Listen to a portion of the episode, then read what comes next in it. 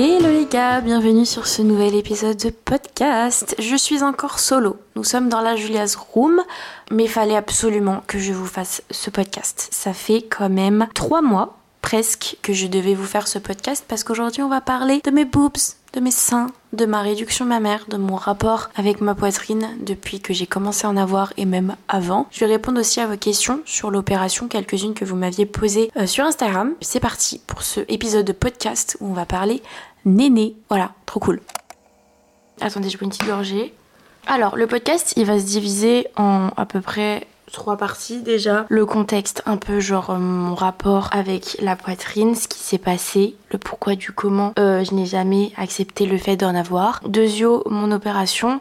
Et troisièmement, vos questions, réponse à vos questions. Alors moi je vais vraiment m'arrêter euh, dans mon processus d'opération à là où j'en suis actuellement, même voire peut-être quelques semaines avant, parce que je vais vraiment vous faire une partie 2 focus sur la cicatrisation, mais vraiment pas maintenant, parce que c'est que le début Vraiment, c'est tellement récent, c'est que le début de ma cicatrisation, même si je peux reprendre des activités, le sport, etc. Je pense que j'aurai plus de choses à dire euh, dans un ou deux mois. Mais euh, je réponds à vos DM sur mon OP, à vos questions sur mon OP. En tout cas, j'en réponds euh, au maximum. Je sais que j'ai reçu pas mal de sollicitations parce que j'ai mis quelques TikTok. N'hésitez pas à continuer à me poser vos questions directement sur Instagram. Euh, si suite à ce podcast, vous en avez parce que c'est un sujet. C'est un sujet, alors on parle de ça, mais ça peut être tellement important pour certaines personnes. Et euh, s'il y a des hommes qui nous écoutent, merci de ne pas commenter ce genre de choses débiles que j'ai pu recevoir un jour en commentaire YouTube parce que oui, si jamais euh, j'ai filmé une vidéo, j'ai fait un vlog de mon opération, je vous ai expliqué pas mal de choses, le déroulement de l'OP et tout, chose que je ne vais pas faire forcément là. Je vous ai beaucoup plus parlé en détail de ce qui se passait dans ma tête, de ce qui se passait euh, voilà avant, après et pendant l'OP euh, sur YouTube. Donc c'est la vidéo ma réduction ma mère. Euh, oui, j'avais eu un petit commentaire, on va le lire ensemble parce que franchement il m'a fait rigoler. Mais juste se permettre en tant qu'homme, voilà, homme qui n'a pas de, de, sein, hein, j'entends, de se permettre de commenter ça. Attendez, on va retrouver le commentaire parce qu'il vaut le coup de me prendre quelques minutes sur mon podcast. C'est un commentaire auquel je n'ai pas répondu il me semble. Alors j'en ai. Bah, je pense que je pourrais clairement faire un podcast sur tous les commentaires que j'ai reçus sous cette vidéo. Il y en a énormément de, de positifs, mais il y en a vraiment des cons. Mais des cons. Euh, en, vrai, je veux pas les juger parce que parce que j'aime pas juger l'avis des gens. Mais là, c'est même pas un avis, c'est quelque chose. C'est des croyances ancrées vraiment en eux sur la femme, sur la féminité, sur la façon de, de voir en fait un sexe. J'ai envie de vous dire. Et c'est. Je sais pas si j'ai le droit de dire ce genre de mots sur euh, des plateformes de podcast. Mais je pense que oui. Je dis ça parce qu'on est tellement censuré partout que euh, des petits mots, genre même anodins, des seins, tu vois, même sur TikTok, t'as pas le droit de l'écrire. Faut mettre sur des, des emojis et tout, c'est une, une dinguerie.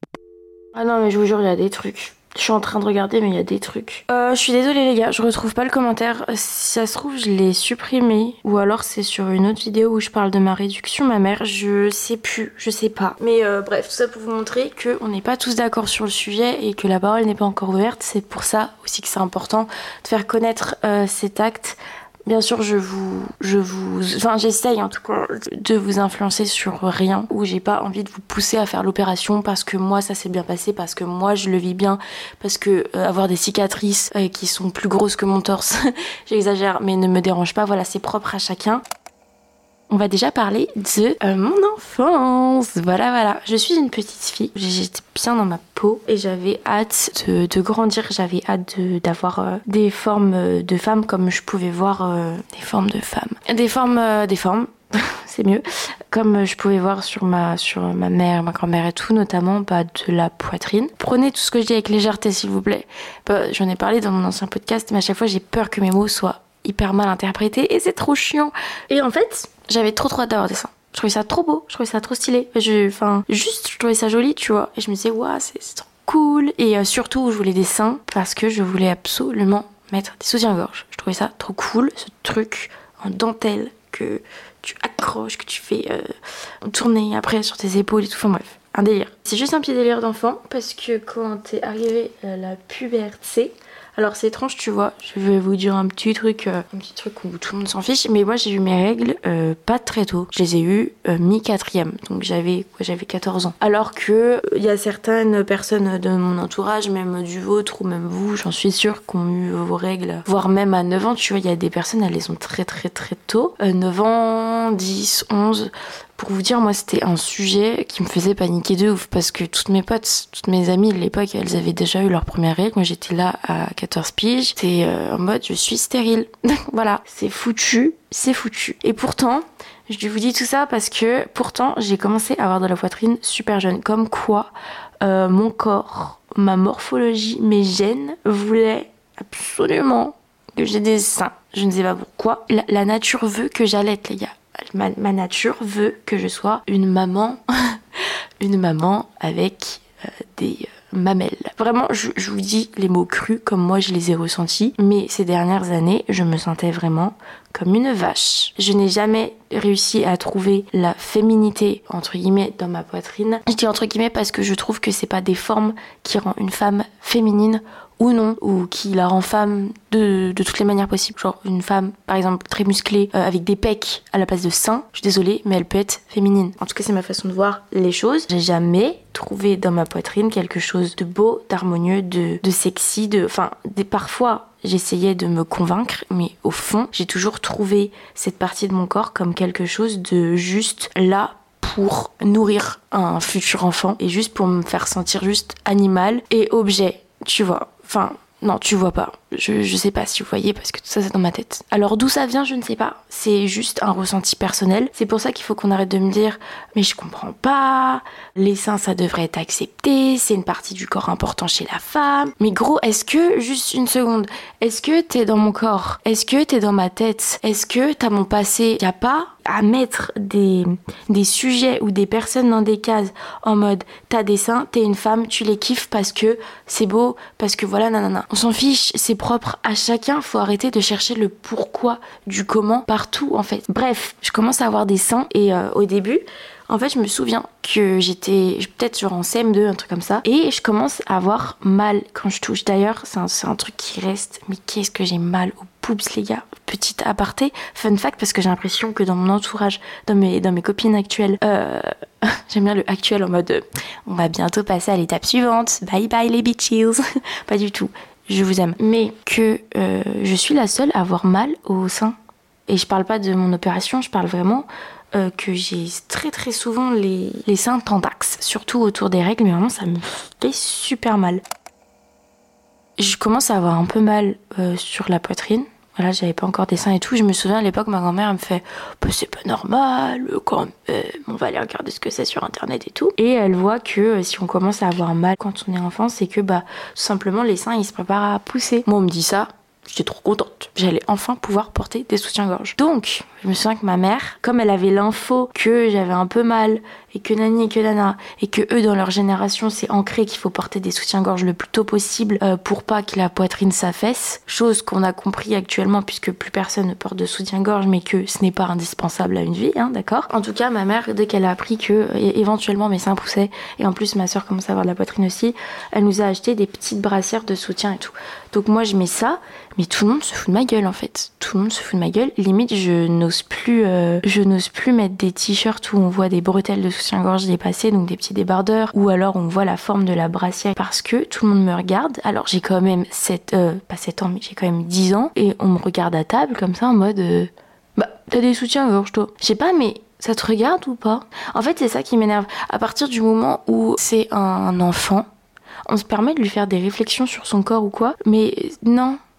C'est peut-être de la curiosité. Et moi, je, en fait, j'en veux pas aux gens parce que je sais pas. Parce que ça se trouve, moi aussi, je l'ai déjà fait et je m'en rends pas compte. Mais juste éviter d'avoir des réactions ou des propos sur le corps des gens de manière générale. Les phrases à propos du fait que t'es pris du poids, que t'es perdu du poids. Genre, juste ne dites rien. Ne dites rien sur le physique des gens. À la limite, si tu trouves que la personne, elle, elle a fait un effort, euh, genre en mode, euh, tu vois, elle a passé des heures dans la salle de bain pour faire son brushing ou pour se maquiller parce que voilà, vous avez une soirée, un truc voilà, tu peux lui dire en gros, bah bravo meuf euh, ou mec, euh, genre euh, c'est cool, t'as fait un effort et tout, t'es bien habillé, t'es bien maquillé.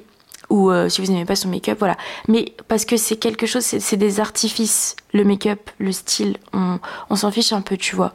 Mais le corps, le physique à proprement parler, l'état de la peau. Mais vous n'avez rien à dire sur ça. Vous n'avez rien à dire sur ça. Parce que du coup, la personne, vous savez pas comment elle va réagir derrière. De toute façon, le rapport au corps, on va le faire avec Nastasia, c'est prévu. Oui, juste un dernier petit truc. Quand vous voyez qu'une personne a un bouton d'acné, ça, je pense que vous l'avez déjà entendu. Hein. Honnêtement, vous pensez que lui dire, c'est ça apporte quoi dans sa journée? Parce que je pense qu'elle a vu son bouton et je pense qu'il lui prend suffisamment la tête. Juste faites abstraction, concentrez-vous sur ce qu'elle dit au lieu de se concentrer sur ses spots. Parce que le jour où vous allez en avoir un sur le bout du nez, vous allez moins rigoler. Et je pense que vous allez surtout capter que vous en avez un et vous n'avez pas besoin d'entendre que vous l'avez. Je suis un peu énervée ce matin.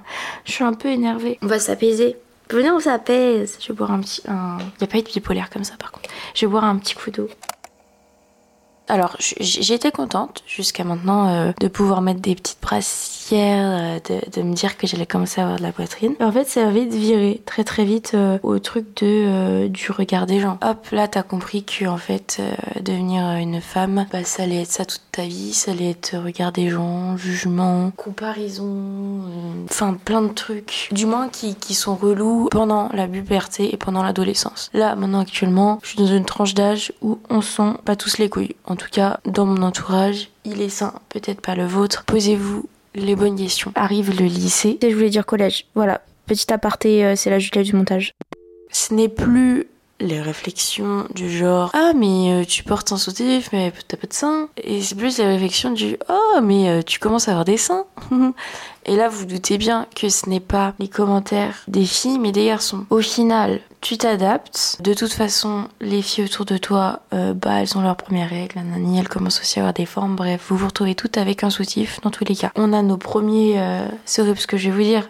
C'est horrible et ça ne devrait pas arriver. Mais on a nos premiers comment on appelle ça? Plotage de sein voilà, euh, non consenti, voilà, par des petits cons de 11 piges. Si ça vous arrive, ce n'est pas normal, sachez-le, mais quand on est petit comme ça, on ne se rend pas compte. Vraiment, les mecs au collège, je quand j'y repense. Mais éduquez vos fils, bordel de merde, pardon, hein. mais éduquez vos garçons, enfin vos filles aussi, mais éduquez vos gosses. Pas, pas juste leur apprendre à dire merci s'il te plaît. Euh, enfin, je suis pas du tout bien placée pour en parler parce que je suis pas mère, j'ai pas eu de petit frère, j'ai pas de cousin, mais j'ai vécu avec des petits garçons pendant toute ma scolarité et avec des garçons euh, tout court. Et juste apprenez-leur à respecter les femmes et les petites filles et les filles et bref, on n'a pas à peloter c'est marrant ce mot peloter. Non, je crois que c'est peloter le mot. Même si c'est pour rigoler, même si c'est une petite blague en mode euh, poète poète, je sais pas quoi. Euh, non. Alors, bref, je vis ma petite vie au collège. Tu commences à être pas forcément très bien dans ton corps, mais bon, t'es encore jeune, c'est pas très grave. Arrive le lycée. Là, j'ai une approche différente parce que c'est pas tant ma poitrine qui me gêne, parce que bon, jusqu'à maintenant, c'est pas grave. En fait, au collège,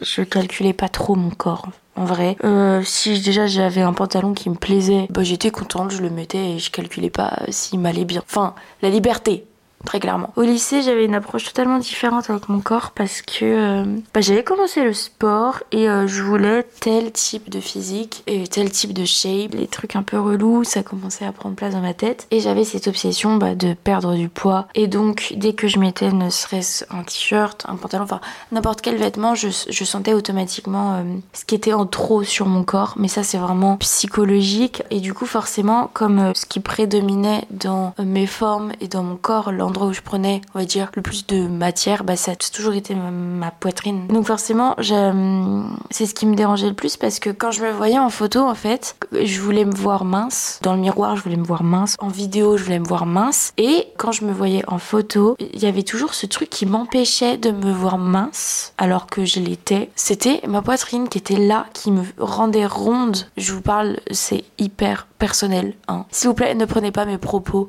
comme quelque chose de, de vérité absolue. Non, c'est vraiment moi mon ressenti que j'ai eu à cause de ce qu'on m'a dit, de ce que j'ai entendu quand j'étais petite, à cause des schémas et des choses que je voyais sur les réseaux sociaux. C'est tout. Genre, il n'y a pas de normes. Et franchement, si je peux vous dire un truc, c'est que je regrette d'avoir été comme ça. Peut-être que si j'avais pas eu ces fils de pensée là, peut-être que je me serais jamais fait opérer à l'heure actuelle parce que peut-être que ma poitrine m'aurait jamais dérangée et peut-être qu'au final, elle aurait jamais été aussi grosse qu'elle ne l'a été parce que tout est psychologique et le fait de, se focus sur quelque chose qui vous dérange, bah, ça ne l'aide pas à, diminuer et au final, ça le fait augmenter visuellement parlant dans votre tête, mais aussi visuellement parlant dans la réalité parce que tout est lié au, psy, au psychique. En gros, là, essayé de vous dire que si ça se trouve, j'avais des gros seins parce que j'avais peur d'en avoir des gros.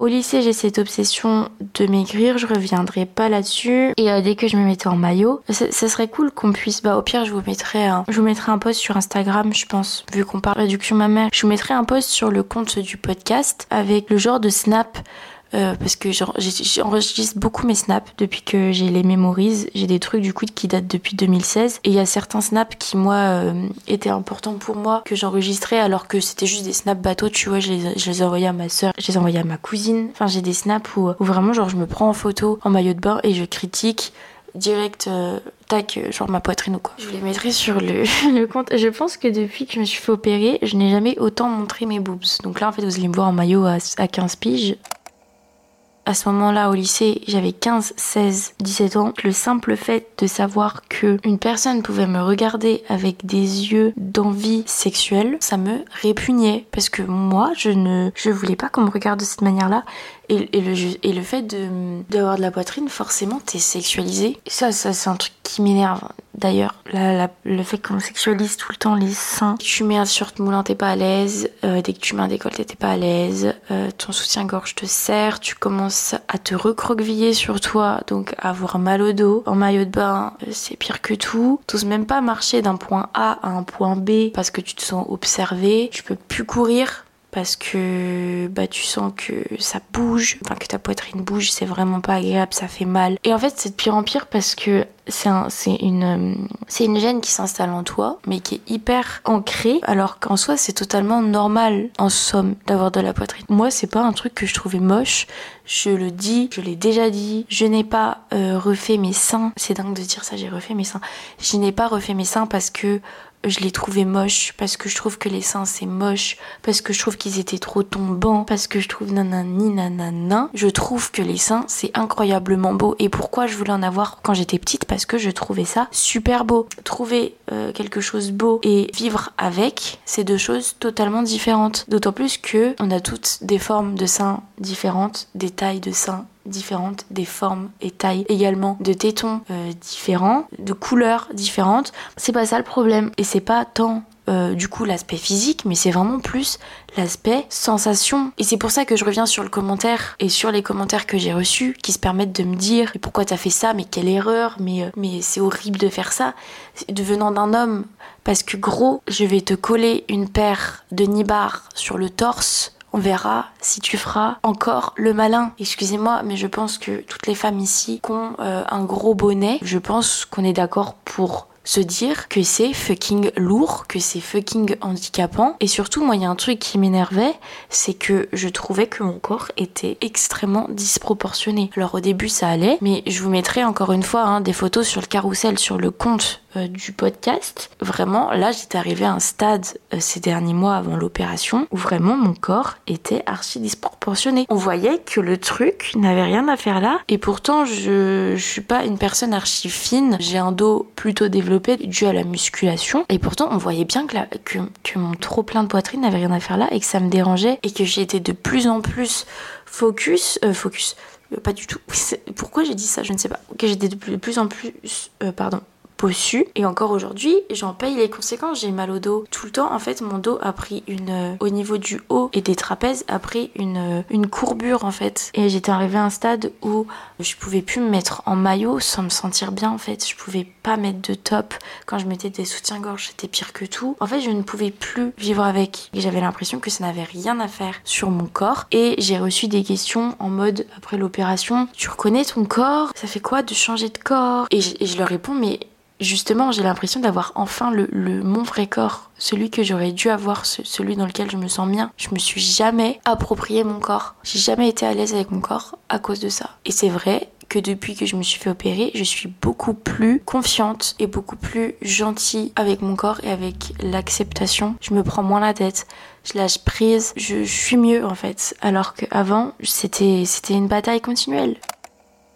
Ces dernières années, j'ai changé mon mode de vie parce que c'est la première fois de ma vie en fait, depuis un ou deux ans, que j'ai j'avais une vraie vie euh, on va dire sociale. J'ai rencontré euh, mes amis euh, je me suis mis en couple pour la première fois de ma life. Et bref, il y a tout ça qui change et forcément ton mode de vie où tu suis une diète parfaite, où tu vas à la salle parfaitement. Et ben forcément ça change aussi avec toute cette période d'obsession à la maigreur, moi j'ai été aménorée, c'est-à-dire que j'ai perdu mes règles pendant 2-3 ans. Donc euh, ma poitrine, elle était pas... Euh, bon, j'avais des seins, voilà, mais elle était pas en mode... Euh, wouhou, on, va te, on va te faire un gros bonnet. Mes hormones, ils étaient un peu raplapla. Donc c'est une période où j'avais pas forcément non plus énormément de poitrine, mais bon, vu que c'était ancré en moi, ça me dérangeait. Vu que comme je vous ai dit, je me voyais vraiment plus grosse que je ne l'étais et que j'étais obsédée par la minceur. Donc forcément, j'avais l'impression d'avoir des obus alors que pas du tout. Et ça, c'est ce qu'on appelle la dysmorphophobie. Ça, c'est un autre sujet. Et le fait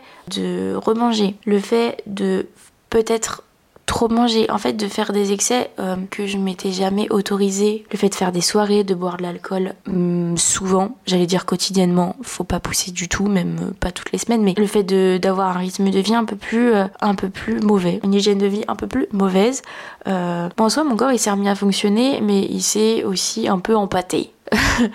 Donc j'ai pris pas mal de poitrine, mais alors tout allait dans les boobs, directos popinos. Tac. En fait, je savais que, que cette opération, elle existait. Enfin, j'ai su que cette opération existait quand Enjoy Phoenix avait sorti sa vidéo sur la réduction mammaire. C'était pas elle qui l'avait fait, c'était sa sœur. Et moi, c'est un truc qui me saoulait déjà.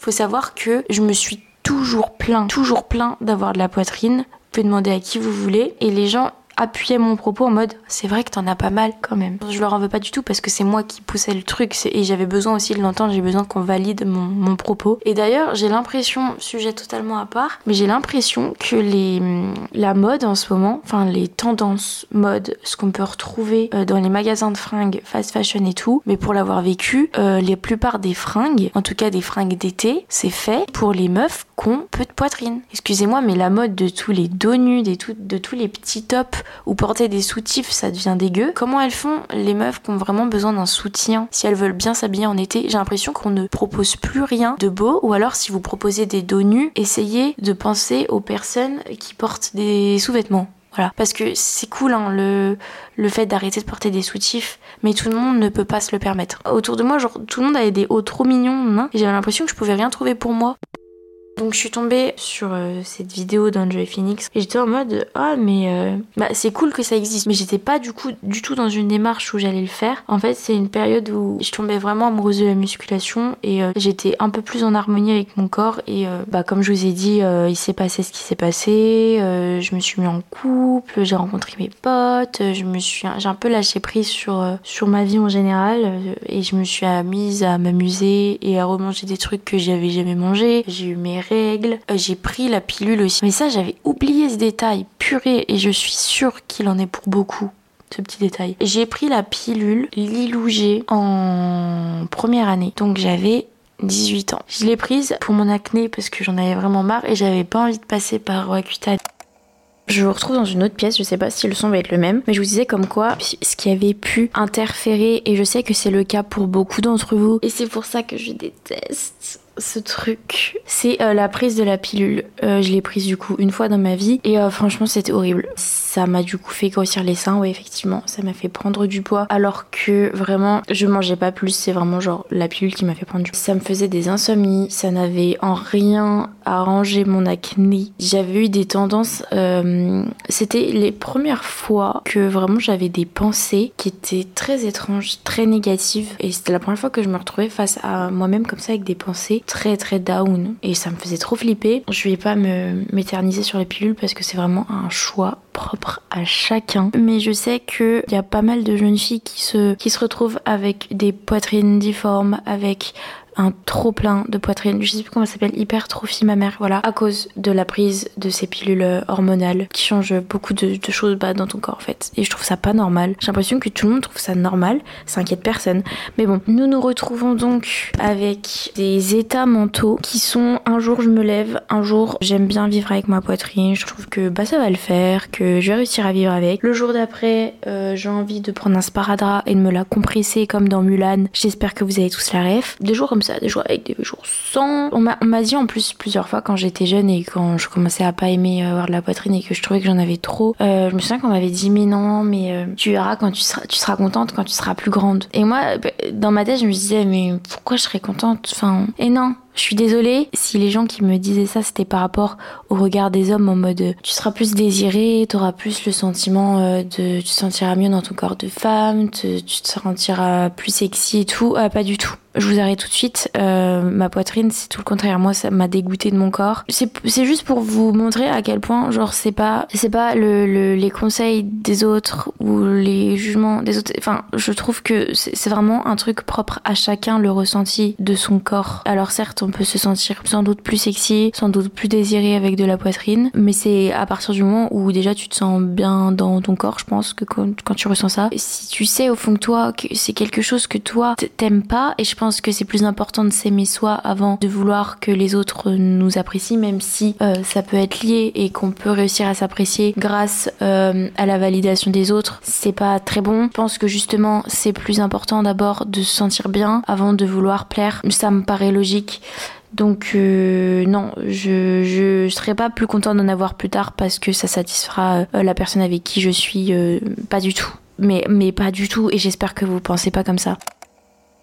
Je suis à Bali, je pars à Bali en mars-avril 2022, c'est-à-dire il y a presque un an. Je savais que ce voyage, il allait m'apporter des petits déclics, des petits trucs, des petites remises en question, des petits, des petits cafouillages mentaux. Ça a été le cas. Ça a été le cas à tout point de vue. Euh, S'il y a bien un truc positif dans toutes ces petites remises en question là que j'ai eu grâce à Bali, c'est que je me suis bien euh, bel et bien rendu compte que au niveau de ma poitrine ça n'allait pas. Euh, à Bali il fait très très très chaud, donc t'es obligé de t'habiller léger. Généralement t'as envie de passer la plupart de tes journées en maillot de bain parce que ce qui est cool là-bas c'est que tout le monde s'en fout. Hein. Pour le coup, tout le monde s'en fout. Si tu te trimbales en maillot de bain, petit maillot, petit paréo que tu te ramènes au café euh, comme ça, bah c'est comme ça, c'est trop bien. Le truc c'est que encore une fois, euh, moi c'est pas tant le regard des gens qui me dérange sur ça, je m'en fous, mais c'est surtout euh, moi comment je me sens, je me sens lourde, je me sens difforme. Sauf que là, t'es t'es contraint à être deux mois en maillot de bain et à devoir porter des trucs dans lesquels tu te sens juste pas bien. Vraiment, j'en avais marre de tout ça et,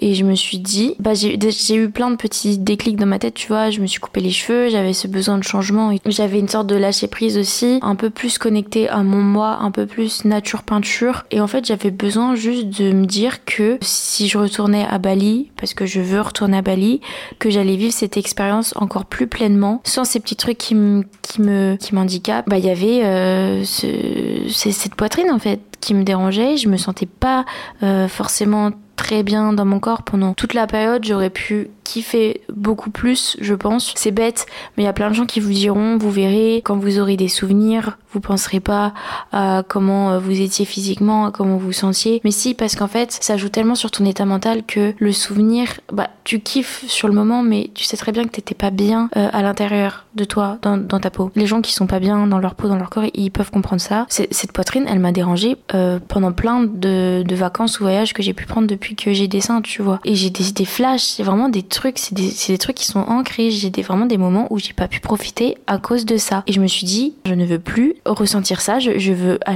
à, chaque fois que je pars en vacances, que je pars en voyage, je veux profiter pleinement de ce que je vis. Je veux être bien dans mon corps. Je veux pouvoir danser en soirée. J'en ai marre, en fait, de me recroqueviller sur moi à cause de ça. Je suis rentrée de Bali. Je me suis posée à mon ordinateur. J'ai trouvé un chirurgien sur Lyon. J'ai pris mon rendez-vous. Je me suis, me suis fait opérer. Tout ce qui est opération, euh, expérience avec l'opération avant après tout ça. Je vous laisse directement aller voir ma vidéo YouTube parce que je vais pas le redire ici. Je pense que le podcast il est assez long. En tout cas, moi ça s'est fait hyper rapidement, c'est-à-dire qu'entre la prise de rendez-vous, consultation et la prise de date d'opération, il s'est passé un intervalle d'à peu près 5 mois. En 5 mois, j'ai été opérée.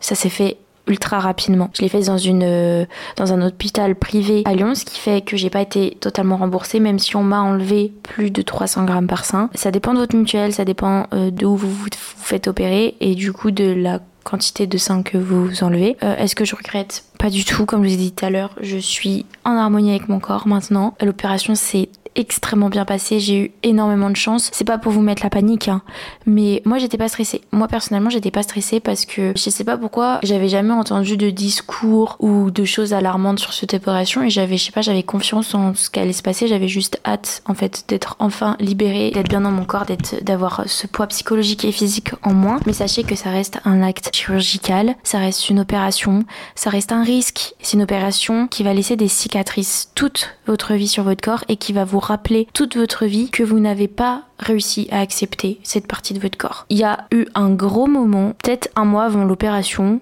où quand je pensais à cette opération, je voyais vraiment ça comme un échec personnel. Parce que je me disais que ça faisait six ans que je me battais avec mon corps. Ça faisait six ans que j'avais fait vivre des crasses à mon corps, que je m'étais jamais acceptée, que je m'étais jamais aimée, que ceci, que cela. Alors il y a des périodes où ça allait, des périodes où ça allait pas, et que au final j'allais jusqu'à passer carrément sur une table d'opération. Et je me suis dit mais jusqu'où tu vas en fait dans la non-acceptation de toi? Et franchement ça m'était grave un coup au moral parce que je voyais vraiment ça comme un échec. Et en fait euh, mon entourage m'a rassurée et m'a dit que non, au contraire j'avais le courage de prendre la chose en main et de changer les choses. Parce que je vous jure que juste prendre rendez-vous chez le chirurgien, je le fais pas du jour au lendemain. Regardez, moi j'ai attendu deux ans et j'ai dû partir à l'autre bout du monde pour euh, me dire, vas-y, maintenant tu vas vivre heureuse. Certes, T'as pas réussi à accepter ta poitrine, certes, mais faut pas voir ça comme un échec et faut plus voir ça comme une prise en main de ta vie. C'est toi qui dessines ta vie, c'est toi qui, qui prends tes choix pour vivre bien ta vie.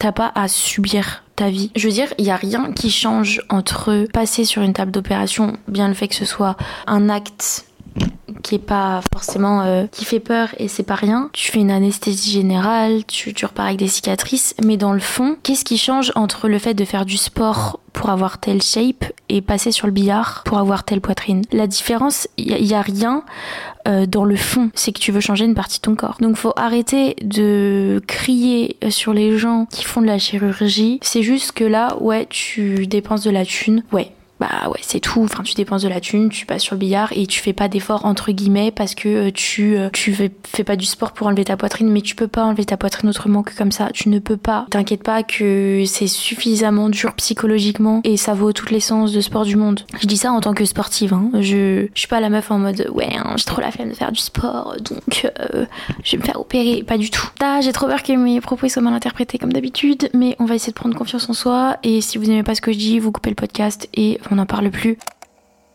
L'opération se passe bien. Voilà, maintenant faut assumer les cicatrices. Moi, c'est un truc qui ne me dérange absolument pas. D'ailleurs, si ça peut rassurer certaines d'entre vous, ça m'a, enfin, je vois ça grave comme un tatouage et ça m'aide encore plus à m'approprier mon corps. Et ça, j'ai toujours trouvé que les tatous, euh, les gens qui sont énormément tatoués, euh, pareil, ça, je sais pas pourquoi c'est critiqué. Je, l'humain me fatigue. Merde, on fait ce qu'on veut sur nos corps, nos corps. Je trouve que le fait de se faire des tatous, c'est grave euh, une appropriation et une acceptation de soi parce qu'on se, on se dessine quelque chose sur la peau. C'est comme si notre corps était un peu euh, notre propre œuvre d'art. Et le fait de voir mes cicatrices, en fait, je me rappelle que, que c'est ma décision, que, que c'est mes cicatrices à moi. Personne n'aura les mêmes que les miennes. Ça m'aide à, à, me dire, bah, c'est, moi, c'est mon corps, je me l'approprie, j'ai vécu ça. Je suis passée par toutes ces étapes de vie jusqu'à l'acceptation grâce à l'opération. Mais maintenant, bah, c'est moi, c'est mon corps si j'avais pas de cicatrice, bah ce serait trop simple. En fait, ça raconte un peu l'histoire du, du truc. Et j'oublie pas que avant c'était un poids. J'oublie pas et ça me rappelle tous les jours quand je vois mes cicatrices que j'ai la chance d'avoir eu recours à cette euh, opération. Donc, je vais répondre à vos petites questions et on va stopper le podcast. Je crois que c'était le podcast le plus long que j'ai pu faire. Déjà, je l'ai filmé en trois fois, mais tout va bien. Enfin, je l'ai enregistré en trois fois. Faut que j'arrête avec ces réflexes de youtubeuse en carton. Alors, j'ai pas trop euh, lu. Je vais découvrir en même temps que vous. Tu es vraiment très courageuse et sache que tu as encouragé beaucoup de filles. Gros bisous. Bah, merci pour. Euh, bon, ça date. Hein. Ça date vraiment de genre trois mois. ces petits trucs de boîte à questions. Mais euh, bah voilà, merci beaucoup. En fait, je me, rendais pas compte que je faisais acte de courage parce que je voulais tellement vivre bien, je voulais tellement euh, vivre en harmonie avec mon corps que, que c'est pas un, un, acte pour moi qui a été euh, tant euh, courageux. Pour moi, c'était vraiment un acte lâche contre moi-même. Et au final, bah, maintenant, je vous, ai, je vous ai dit comment je voyais la chose. Et effectivement, je vois ça de manière beaucoup plus courageuse maintenant. Et je sais que j'ai aidé pas mal de personnes à, prendre rendez-vous. Après, je veux pas influencer les gens, hein, mais en tout cas, moi, ce qui me concerne, c'est juste que je me sens tellement mieux, tellement mieux depuis ça. Mais en fait, je veux pas pousser les gens à faire cette opération parce que, comme je vous je veux ouvrir la parole là-dessus pour que les gens sachent que ça existe. Maintenant, je veux pas leur prendre leur rendez-vous chez le chirurgien parce que ça reste un acte chirurgical et qu'on sait jamais comment ça peut se passer. Je détesterais savoir que des personnes sont, en galère euh, à cause du contenu que je poste et malheureusement, c'est probable. Et franchement, ça, ça c'est un peu stressant. C'est pour ça que je vous rappelle bien dans ce podcast que ça reste un acte chirurgical. Est-ce que ça a été les, douleurs? Euh, En ce qui me concerne, j'ai eu mal à mon cerveau j'ai eu mal à mon cerveau, mais j'ai pas eu mal au sein. Enfin, ça tire un peu, c'est, tu, tu sens qu'il se passe quelque chose de bizarre. Enfin, ça tire quoi. C'est comme, tu sais, quand, quand tu vas avoir tes règles et que tes seins ils sont un peu douloureux, ça picote, ça démange euh, quand, tu, quand tu commences à cicatriser et qu'on te met les gros pansements et ça démange un petit peu. T'as envie de te gratter, mais rien de fou. Si ça fait mal, tu prends un petit doliprane et c'est fini. En tout cas, moi, c'est ce que ça m'a fait. J'ai vraiment pas souffert de la douleur. C'était plus la douleur euh, psychologique, la retombée en fait. La retombée de du stress, la retombée du encore de, ce truc de ouais bah j'ai dû quand même passer sur une table d'opération. J'ai enlevé une partie de mon corps. En fait, il y a plein de trucs qui, t'arrivent dans la tête. Et en même temps, tu viens d'enlever ton plus grand complexe, donc t'es super heureuse. Euh, et en même temps, t'es défoncée avec les médocs. Donc en fait, c'est surtout la santé mentale qu'on prend un coup, mais c'est l'espace d'une semaine. Après, t'es trop content. Tu faisais quelle taille de soutien-gorge avant et maintenant? Alors, on m'a beaucoup, beaucoup posé la question, mais à savoir, je portais plus de soutien-gorge, je portais que des brassières parce que je supportais plus les soutiens-gorge. Ça ne soutenait plus rien et juste. Euh, c'était relou, donc je portais euh, des brassières, des trucs moches. Et en fait, je pense que je faisais un 90E. Et maintenant, je pense faire un 90C. Je pense, ouais. Ou, un B. C ou B, je sais pas. Mon chirurgien m'a jamais parlé en bonnet. Il m'a toujours parlé en grammes. Est-ce que ça a changé la forme de ta poitrine 5 qui ne tombe plus? Forcément, ça change la forme de ta poitrine parce que forcément, quand t'as pas mal de poitrine, ils sont un peu plus bas vers le bas. Et là, ils sont vraiment remontés. Mais euh, ça change pas Enfin, ça se voit que les seins, il n'y a pas de plastique dedans. Enfin, je veux dire, le sein, il reste naturel. Le sein est, remonté, mais le sein est naturel. Euh, ça fait pas deux grosses pommes euh, jusqu'au cou, tu vois. Donc c'est trop cool. Mais oui, forcément, euh, ils sont plus tombants. Ils sont plus tombants. Ils sont relevés, ils sont remontés. Mais dans un an, deux ans, trois ans, forcément, vu qu'il n'y a pas de plastoc dedans, que c'est de la graisse et de la glande mammaire, forcément, ils vont retomber. Enfin, c'est normal. Enfin, ils vont retomber. T'as capté, ils vont, ils seront pas tout hauts. Il fallait un poids à tes seins pour pouvoir te faire opérer. Je pense que tu peux pas te ramener chez, un chirurgien avec un petit, avec un petit bon essai. Il faut, il faut pouvoir enlever au moins, euh, au moins 300 grammes. Sinon, euh, c'est plus une réduction mammaire, mais c'est une lipo. Euh, non, c'est pas une liposuction, c'est une. J'ai plus le mot exact, mais vous pouvez vous faire opérer de ce que vous voulez, les gars. Mais on parle pas de réduction mammaire, on, on parle de euh, je sais plus, mais il y a un mot. Est-ce que on peut allaiter après? Euh, Oui, vous pouvez allaiter, mais c'est un sujet compliqué, il me semble, parce que. Euh, alors, je me suis renseignée sur le truc. Ça dépend de comment réagit votre cicatrisation, votre sein, tout ça. Parce que je vais peut-être vous dire un truc bizarre. Alors, moi, ça m'a toujours perturbé, mais en fait, comme je voulais vraiment pas euh, chercher à comprendre ce qu'allait réellement se passer sur la table d'opération, j'ai regardé ça après euh, l'opération pour pas me dégoûter, me stresser ou quoi que ce soit. Mais en gros, quand ils te font l'opération, bah, ça dépend des chirurgiens, mais dans la plupart des cas, de ce que j'ai compris, ils t'enlèvent euh, le téton. Vraiment, ils te l'enlèvent. Ils le posent sur une table et ils te le remettent après une fois qu'ils ont enlevé toute la masse à enlever. Comme ça, t'as un nouveau milieu de ça en fait. Il me semble qu'il y a une autre technique où ils l'enlèvent pas complètement et du coup vous êtes euh, sûr de pouvoir avoir un allaitement qui se déroule bien, il me semble. Mais vraiment, je vous laisse euh, pour tout ça, allez vous renseigner par vous-même si vraiment vous comptez vous faire euh, l'opération parce que euh, ma, parole ne vaut pas de l'or. Est-ce que la convalescence est longue? Je sais pas vraiment ce que tu veux dire par convalescence, mais euh, en gros, par rapport à ce que mon chirurgien, moi, m'a dit, m'a donné comme prescription, donc en gros, euh, tu dors sur le dos. Ça, je vous avoue, c'est compliqué, mais c'est tellement mieux pour le dos, les gars. Euh, tu dors sur le dos pendant deux semaines parce que tu peux pas, tu sais, te mettre sur, sur, le ventre, sur les côtés, vraiment que tes seins restent immobiles. Après, t'as pas le droit, du coup, à faire d'exercice physique, de sport pendant six semaines. Faut vraiment faire attention, surtout aux mouvements que tu fais avec tes bras faut pas lever les bras en l'air parce que ça tire en fait sur ta poitrine donc ça peut abîmer la cicatrice. Après au niveau de la convalescence, ouais, la première semaine, t'es la, première semaine, je vais pas te mentir, t'es dans ton lit. T'es dans ton lit. Euh, moi dès que je me levais, j'avais du mal parce que j'étais un peu sonnée par les médicaments bien que je les ai vite arrêtés parce que justement ça me sonnait trop euh, pour trop peu de douleur donc euh, je les ai vite arrêtés. Mais n'empêche qu'avec l'anesthésie tout ça tu restes un peu dans le coltard. J'avais du mal à, marcher je me sentais que j'avais que, que j'avais vite chaud que j'avais vite envie de, tomber par terre. Il faut marcher hein. il faut marcher se contracter. Moi, je me souviens que, en fait, j'avais tellement peur de, justement de trop bouger euh, que j'étais hyper crispée. Je voulais pas du tout que, que ma poitrine soit dans un mouvement euh, malencontreusement euh, pris. Enfin, du coup, je faisais hyper attention. Au final, j'étais hyper crispée et du coup, j'étais hyper tendue et du coup, j'avais super mal au dos. Et vraiment, après, j'avais appelé l'assistante du chirurgien. Elle m'avait dit non, mais il faut marcher en fait. Il faut marcher, il faut se bouger, il faut se détendre, faut, il faut faut que tout ça vive.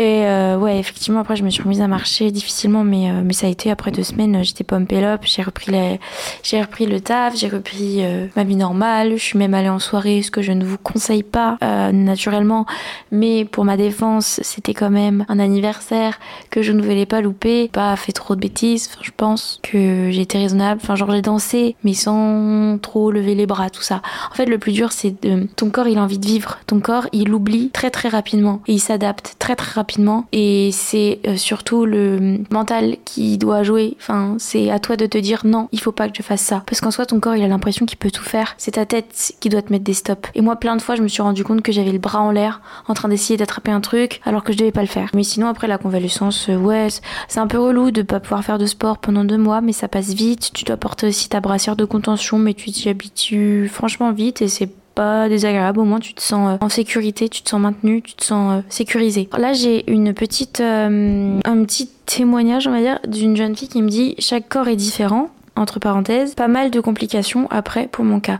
Et donc c'est ce que je vous disais. Moi j'ai eu une très bonne expérience, que ce soit le avant, le pendant et le après. Maintenant, ce n'est pas le cas pour tout le monde. Des fois ça se passe mal. Je veux pas vous faire paniquer, mais je veux mettre un point d'honneur là-dessus qu'on a chacun, chacune notre expérience avec la chose. Notre corps va réagir d'une manière plus ou moins différente. C'est pour ça que je réponds aux questions de comment ça s'est passé, nanana, mais c'est vraiment mon parcours à moi. Vas-tu pouvoir te laver pendant ces deux mois avec la brassière? Alors, euh, vas-tu pouvoir te laver? En fait, c'est comme comme je vous disais, ces questions, elles ont été posées avant. Mais euh, oui, tu peux, enfin, tu peux pas te laver avec la brassière. Faut enlever la brassière. Alors au début, tu as, des pansements que tu nettoies, enfin que tu enlèves tous les deux jours. Donc un infirmier vient te mettre tes pansements. Et ces pansements-là, ils résistent à l'eau. Mais moi, je préférais quand même pas les mouiller. Donc ce que je faisais, c'est que je me lavais le haut du corps genre le torse tous les deux jours du coup juste avant que mon infirmier arrive hop je me faisais une grosse douche comme ça mes pansements étaient un peu bas mouillés et il, les retirait direct il en mettait d'autres du coup vous vous douchez pas avec votre brassière et après vous mettez votre brassière une fois que, c'est fait putain j'ai l'impression que c'était il y a si longtemps tout ça que c'était il y a, quelques mois il y a deux mois un mois. J'ai l'impression que je suis totalement passée à autre chose que mon opération c'était il y a des années que ma nouvelle poitrine je l'ai toujours eu c'est extrêmement bizarre comment le corps s'habitue et s'adapte très très vite à chaque nouvelle situation. Après les douches, ce sera selon le protocole euh, que tu as à suivre. Après le, le rapport à la douche, il est compliqué parce que c'est les, vraiment les moments du coup où tu es confronté à ton corps et à la vue de ton nouveau corps, à, ta peau qui est en train de se reconstruire. Vraiment, tu, vois la différence, tu vois là où ça a été coupé, tu vois le. T'es confronté à ce, à ce résultat en fait. J'ai failli une seule fois tomber dans les pommes quand à la vue de mes cicatrices, mais ça arrivait juste une seule fois. C'est parce que euh, j'étais ce jour-là. Enfin, il y a plein de, de, trucs qui rentrent en compte, mais euh, globalement, vraiment, tu t'adaptes très très vite à ça. Et pourtant, c'est une personne qui est très sensible à la vue du sang, qui est très sensible euh, aux hôpitaux, à tout ça, qui vous parle. Genre, vous savez, la personne qui voulait pas disséquer la grenouille et qui allait au fond de la classe, c'était moi. Voilà, globalement, les, questions que vous m'avez posées. Alors, je sais qu'il y en a énormément d'autres. Pour le prix, euh, moi, j'ai payé mon, opération, pardon, 3000 euros. J'ai été remboursée en tout de 600 euros. Mais tout dépend de votre mutuelle, du coup, comme je vous disais, de où vous vous faites opérer, euh, si c'est un hôpital privé ou public, combien de grammes vous enlevez, votre chirurgien. Euh, bah, vous savez que mon Insta est ouvert pour vos questions. Euh, N'hésitez pas à aller voir du coup ma vidéo sur mon expérience si vous voulez vraiment connaître toute ma petite virée à l'hôpital, tout ça, tout ça. Et je vous ferai une partie 2 dans quelques semaines, moi, euh, pour vous parler du après. J'espère que ce podcast vous aura plu. Il aura duré très longtemps. Du coup, je vais m'arrêter vraiment maintenant. C'était un plaisir de parler de médecin avec vous, vraiment, sachez-le. Voilà, si vous sentez vraiment que c'est la bonne décision à prendre, et eh ben faites-le. Ça va, changer votre vie et soyez conscient des, risques. Hein, mais je pense que vous le savez au fond de vous si c'est la, la chose à faire. Et je vous retrouve très bientôt euh, à deux, à deux, vraiment à deux, avec Nastasia pour un prochain podcast. Bisous.